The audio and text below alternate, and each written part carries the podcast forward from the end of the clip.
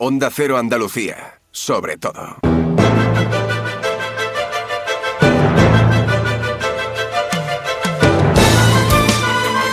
Andalucía Capital, Diego García Cabello, Onda Cero. Las dos y media, saludos, muy buenas tardes y bienvenidos a Andalucía Capital, al programa de la economía y las empresas de Onda Cero Andalucía, ya en este primer programa del nuevo año 2024, en este martes 9 de enero, en el que lo primero que queremos es eh, hacer es felicitarles y sobre todo desearles lo mejor para este nuevo año en el que vamos a continuar cada martes contándoles lo más destacado de la economía andaluza y de la actividad empresarial y siempre, como hoy volveremos a hacer, con sus voces y sus protagonistas.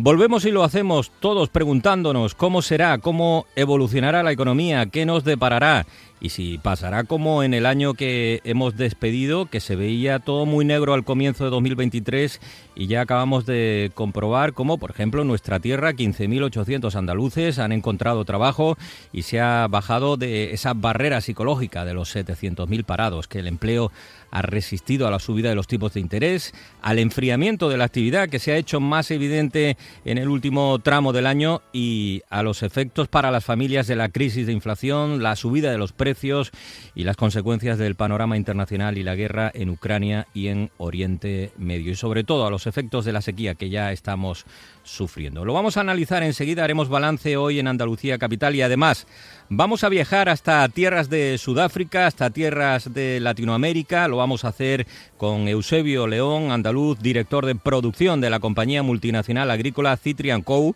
que produce más de 700.000 toneladas de cítricos y de frutas, tiene 30 plantas de empaquetado, más de 30.000 hectáreas y una facturación anual que ha superado los 900 millones de euros en 2023. Su experiencia su trayectoria en estos mercados la van a escuchar hoy si se quedan con nosotros en Andalucía Capital hasta las 3 de la tarde. Como siempre, Nacho García está en la realización técnica. Bienvenidos, comenzamos Andalucía Capital. En Onda Cero, Andalucía Capital. Y en este primer programa de Andalucía Capital de este 2024, que ha escrito ya su primera página económica en clave de empleo, como hemos venido contándoles en Onda Cero, con un mes de diciembre en el que se han firmado 13.000 contratos en el sector servicios, que ha sido sobre todo el que ha tirado de empleo y es el que ha hecho principalmente que esos 15.813 en concreto andaluces hayan encontrado trabajo. Así que estamos ya por debajo de los 700.000 parados tras un mes que suele ser bueno por la campaña de Navidad, aunque de todos modos estos datos han vuelto a poner de manifiesto, por un lado, la duda de qué eh, pasa con los fijos discontinuos, que no se contabilizan, y por otro lado, por la excesiva dependencia del sector servicios en Andalucía, muy por encima de otros como es el industrial, que sigue generando todavía pocas contrataciones y no termina de despegar, no termina de ser relevante. Y así lo han advertido desde los sindicatos. Rafael Gelo, secretario institucional del sindicato UGT Andalucía, hacía este balance de los datos del paro. Esta bajada deja a las claras la gran dependencia del sector terciario que tiene la economía andaluza. El 2024, por tanto, es un buen momento para avanzar hacia el necesario cambio de modelo productivo de nuestra economía para que se acerque a ese 20% del PIB que recomienda la Unión Europea con mucha dependencia, como decimos, sobre todo del sector servicios y con estos datos, eh, de todos modos, Andalucía ha cerrado el año con 3,3 millones de afiliados en 2023. Y en cuanto a otro colectivo clave como son los autónomos en nuestra tierra, también han experimentado un destacado crecimiento. Dice Lorenzo Amor, presidente de la Federación Nacional de Trabajadores Autónomos, que se registraron en 2023 20 autónomos más cada día. El año 2023 termina con más de 7.500 autónomos más, lo que supone que Andalucía ha supuesto el 50% del crecimiento de los autónomos que ha tenido España. España ha crecido en 15.900 autónomos y de ellos el 50% en Andalucía. Eso en cuanto al empleo. Por cierto que hoy la Consejería de Empleo, Empresa y Trabajo Autónomo de la Junta de Andalucía ha habilitado ya el trámite de solicitud de la llamada cuota cero. Así que todos aquellos que sean autónomos y que se acogieron a la tarifa plana como nuevos trabajadores por cuenta propia desde enero del pasado año van a poder solicitar ya el reintegro de las cuotas que abonaron a la Seguridad Social durante los primeros 12 meses de actividad. Hay que destacar otros datos más en este arranque del año 2024, datos que buscamos, análisis, balance del profesor de Economía Manuel Hidalgo y miembro del Observatorio Económico de Andalucía.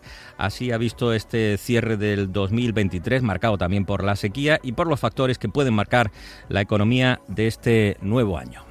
El año 2023 ha finalizado con datos económicos tanto para España como Andalucía relativamente positivos. Por un lado, la evolución del mercado de trabajo yo creo que ha sido lo más significativo. Sorprende, por lo tanto, la evolución de este mercado que en Andalucía obviamente ha tenido el problema asociado a la evolución de la lluvia, de la sequía, que sí le ha afectado de forma diferencial a la media española. En todo caso, el mes de diciembre acabó con buenas cifras y esto siempre es de celebrar. En cuanto al segundo elemento destacable de este año ha sido la evolución de la inflación, que obviamente lo que se esperaba y así ha sucedido ha sido eh, de una moderación de las cifras que se ha concretado finalmente al cierre del año en el 3,1% cuando empezábamos muy por encima. Es verdad que a mitad de año el crecimiento de los precios fue significativamente menor, pero también es verdad que lo que ha sucedido desde entonces, desde el verano, es un efecto base que ha alimentado en cierta manera la evolución de los precios y una subida de los carburantes que después, sin embargo, a partir del mes de octubre volvieron a moderarse. En todo caso, buen comportamiento de los precios que se espera que eh, continúe durante 2024, eh, con el permiso obviamente de la eliminación de las medidas que en el, en el día 1 de enero, al retirarse, pues generarán una subida de precios en algunos productos. Finalmente, la evolución del Producto Interior Bruto también ha sido relativamente positiva. Andalucía finalmente crecerá, y eso es lo que se espera, eh, aproximadamente entre un 2,3 y un 2,4%, una décima menos que la media española, pero principalmente motivado, por lo mismo que se ha comentado hace un momento, por la evolución de la sequía, que resta algo de crecimiento a un sector que es relativamente más importante en nuestra región que en España, que es la agricultura, y que nos sitúa en un nivel que es eh, superior a, previo al COVID, en un 2,3%, superior también a la media española. Eh, hay que decir en todo caso que, este, que, esta situación, este nivel superior a la media española con respecto al PIB previo al COVID, pues también se explica porque en el año 2020 crecimos o, o decrecimos, mejor dicho, algo menos también por nuestra composición. En definitiva, buen año, buen año, mejor de lo que se esperaba, sin duda alguna, y que nos sitúa en un año 2024 que sí es verdad que los retos van a ser muy diferentes y que los riesgos pues van a permanecer. Ya veremos qué tal evoluciona tanto la economía como algunas de sus variables, mercado de trabajo e inflación, pero de momento podemos decir que 2023 cierra con en términos positivos. El análisis, el balance del profesor Manuel Hidalgo, profesor de Economía de la UPO, colaborador de Andalucía Capital y miembro del Observatorio Económico de Andalucía. Y desde el ámbito empresarial, ¿cómo ven este arranque del año? Pues sobre cómo hemos llegado a este 2024 en su balance anual, la Confederación de Empresarios de Andalucía, la CEA, dice que la región ha continuado consolidando su estabilidad y su crecimiento económico gracias al dinamismo empresarial, año para cuyo balance es preciso mantener la prudencia, no obstante, dada la incertidumbre internacional que sigue eh, suscitándose en el panorama que estamos viviendo. Javier González de Lara, presidente de los empresarios andaluces.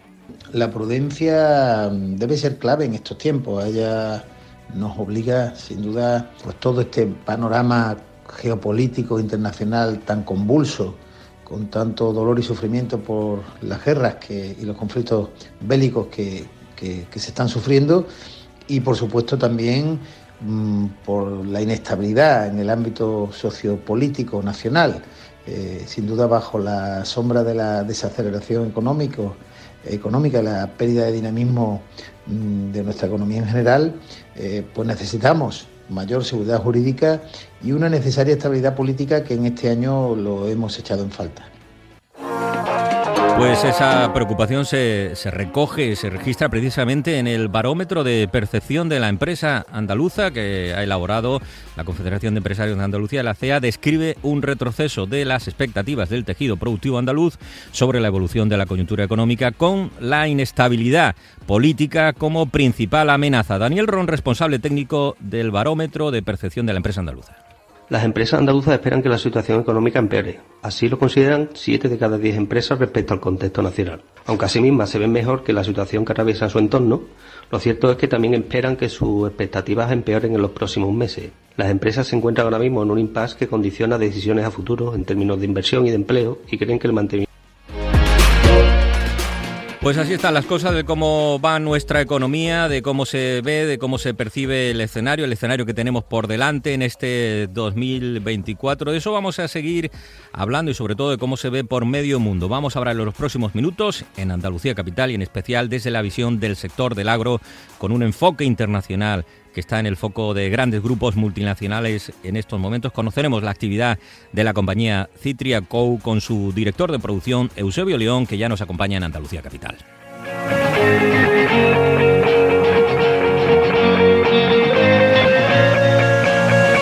En Onda Cero, Andalucía Capital. Un día descubres que tienes humedades en techos, paredes, están por todas partes. ¿Qué puedes hacer? Llama a Murprotec.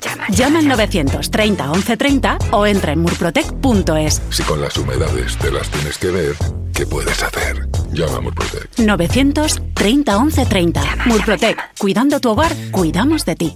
En CESIF trabajamos por mejoras reales para el personal de correos. Reclamamos retribuciones dignas, bolsas de empleo transparentes y cobertura de puestos al 100%. Acabemos con la precariedad en correos. Para ello, confía en un sindicato profesional e independiente. Tu voto tiene la última palabra. Hazte con el sobre del cambio. El 11 de enero, vota a CESIF. Diego García Cabello, Onda Cero. En Onda Cero a esta hora con el saludo a un andaluz profesional del sector de- del agro que conoce de primera mano un sector como es el de los cítricos, muy especialmente un sector muy arraigado a nuestra tierra, con una amplia trayectoria además en empresas internacionales y cuya experiencia también ha exportado a estas zonas. Eusebio León, director de producción de la compañía Citri Co, que desde hace ya algunos años está a caballo entre Sevilla y Sudáfrica. Muy buenas tardes, bienvenido. Hola, muy buenas tardes, Diego. Sudáfrica que se ha convertido en, una de las grandes zonas productoras internacionales eh, eh, de cítricos. Ahora hablaremos de este sector y cómo va evolucionando. Antes de nada, Eusebio, ¿qué es Citrian Co? Que está teniendo, ya lo vamos viendo, un destacado papel en la industria citrícola internacional en estos momentos. Bueno, Citrian Co. es un, es un pool de empresas eh, vinculadas al fondo de inversión Miura. Eh, que engloba fundamentalmente compañías tanto de todas orientadas hacia exportación, tanto de cítrico como de, de frutas y hortícolas. Como profesional del sector de- del agro, eh, eh, ¿desde cuándo, Eusebio, en, en Sudáfrica? Ya decimos que, Bueno, que yo- está en Sudáfrica como director de producción, aunque también con frecuencia en Andalucía, en Sevilla. Sí, yo empecé en Sudáfrica en el 2014-2015 eh, con otra compañía y llevo un año operando en Citrian Co como director eh, de producción del hemisferio sur, es decir, llevo también Sudamérica, porque también tenemos po- posi- posiciones en, eh, en Perú. Eh, estás, por tanto, vinculado a una compañía internacional y esa visión eh, nos interesa mucho y por eso queríamos que estuvieras hoy con nosotros en un momento también crucial para, para el agro en, en Andalucía. También te preguntaremos por, por tu visión. Eh, en concreto, sobre eh, la actividad en la que estás ahora, la producción su- sudafricana de, de cítricos, que, que ya hemos visto a lo largo de estos años como, como va consolidándose. Bueno, eh, Sudáfrica, en, bueno, en el hemisferio sur hay otras zonas de producción también, ¿no? Pero básicamente el mayor productor ahora mismo de- del hemisferio sur es, la República Sudafricana, en las zonas del Western Cape y el Eastern Cape, fundamentalmente es Eastern Cape. También en la zona norte, en el Limpopo, en Pumalanga, hay una, una fuerte, una fuerte producción de, de cítricos, ¿no? Es un cítrico que viene a contratemporada. Esto es importante eh, aclararlo, ¿eh? porque se difunde muchas veces que si es competencia, que si la naranja sudafricana, que hay un, entiendo que hay un confusionismo muchas veces inducido, eh, eh, para un falso proteccionismo. eh, eh, un tanto demagógico, cuando es una producción que viene a contratemporada. Es decir, nosotros producimos cítrico en el invierno eh, eh, sudafricano, en el invierno del, hemisferio sur, cuando aquí es verano, cuando aquí no hay producción, aquí lo que hay es, está el, fruti- el frutito del árbol está en engorde. Entonces nosotros lo que, eh, la, inmensa mayoría de las compañías que están operando en el hemisferio sur son compañías que eh, suministran producción del hemisferio norte, fundamentalmente, fundamentalmente de España, a cadenas de supermercados, a, grandes traders en Europa y en el hemisferio norte, y que al estar posicionadas también en el hemisferio sur les permite eh, suministrar prácticamente 12 meses, sino 12, 11 o 10 meses al año el mismo producto. Eh, si quieres, ahora entramos también en, las, en, los condicionantes de calidad. Esto te da una fuerza de venta, una, una, fuerza, una fuerza comercial muy importante. Y te quiero decir con esto que es que todas estas compañías, en gran mayoría o muy, en un porcentaje muy alto, son compañías españolas. Que gracias a tener posiciones septentrionales o, o al sur, eh, les permite perfectamente eh, ganar potencia de mercado y, potencia de marca en, todas estas grandes eh, cadenas que lo que buscan fundamentalmente es suministro. En tu caso, ¿en dónde estás exactamente y en qué producciones estás más directamente implicado? Mira, nosotros estamos en el Easter Cape, en Ado, Ado Kirkwood, son dos zonas muy, muy, muy buenas en Sudáfrica.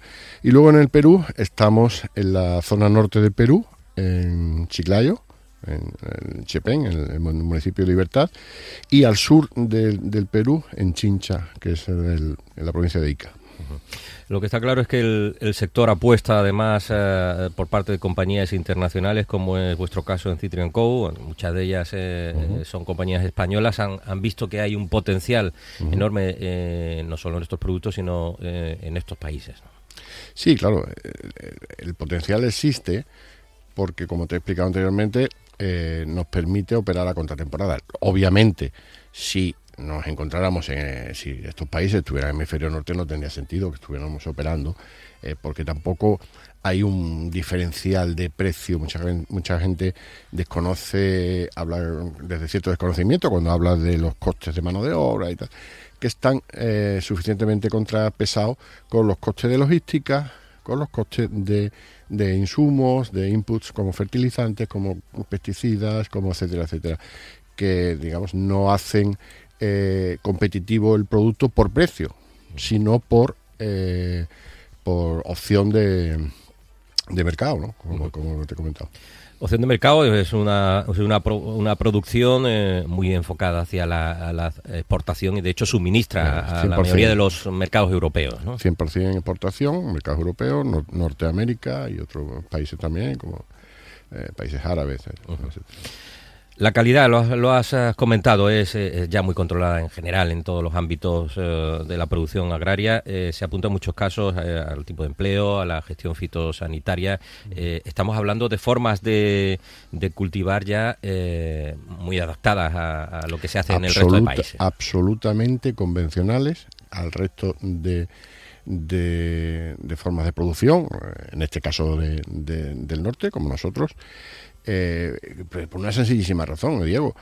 Eh, cuando una cadena de supermercados holandesa, belga, sueca, alemana, super estrictas, con unos eh, límites de residuos mm, determinados, con controles multiresiduos en, en, origen y en llegada,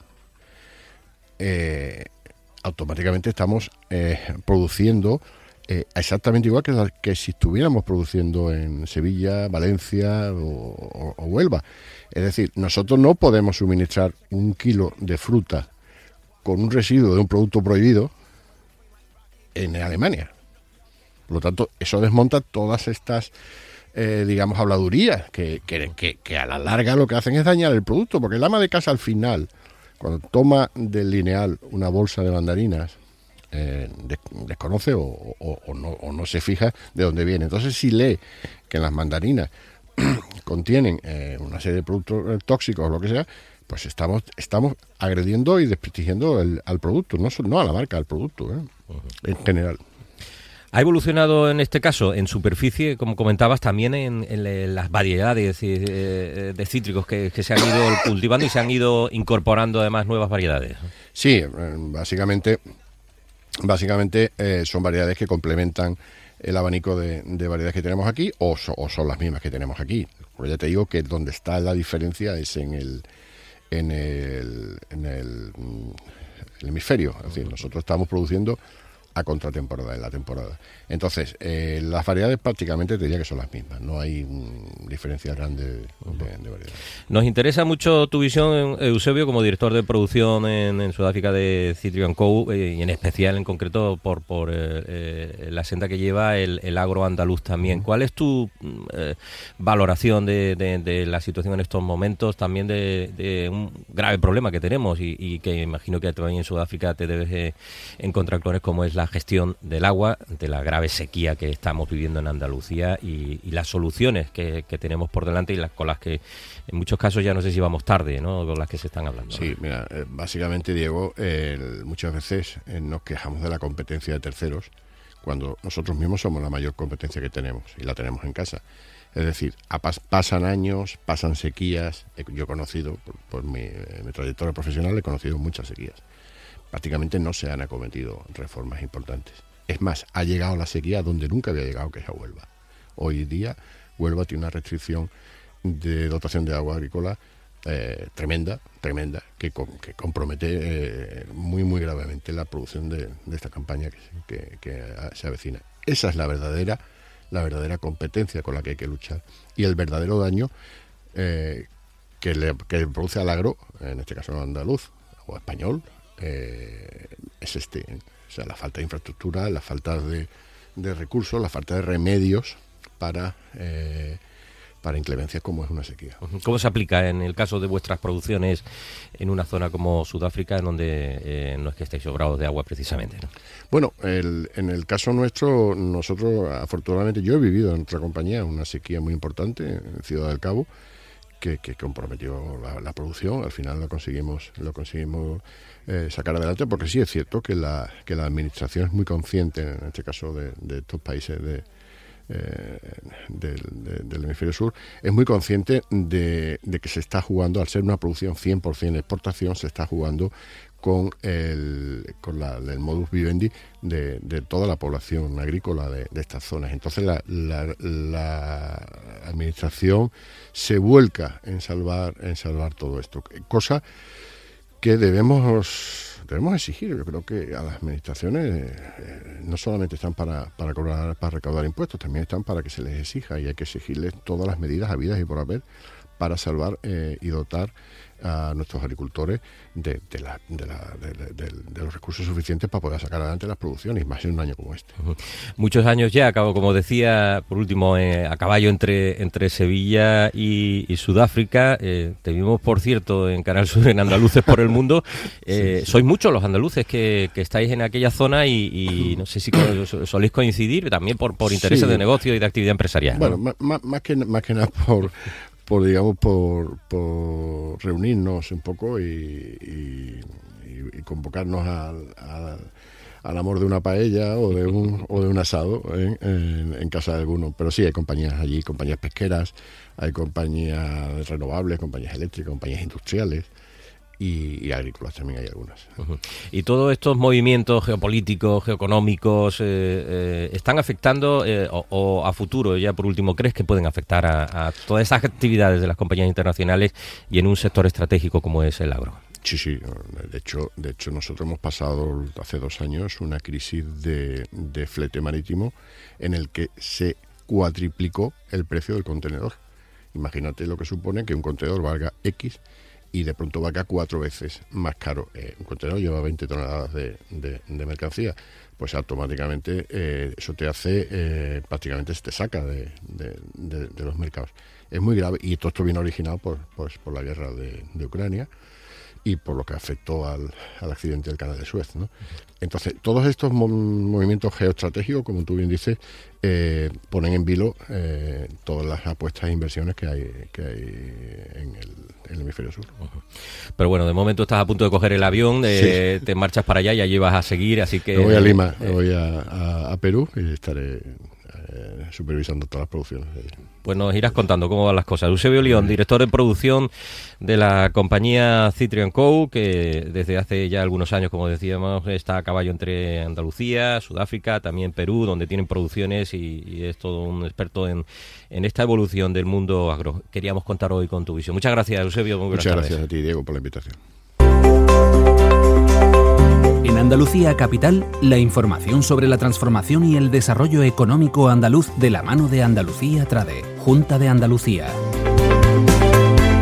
Y esta semana más, eh, arrancando en el ámbito internacional de la mano de Andalucía Trade en este comienzo del año con novedades en la actividad como lo es la nueva antena de negocios, en este caso en Australia, un instrumento que tiene como objetivo impulsar la internacionalización de las empresas andaluzas. Fernando Ferrero, director de internacionalización de la economía en Andalucía Trade, bienvenido, muy buenas tardes.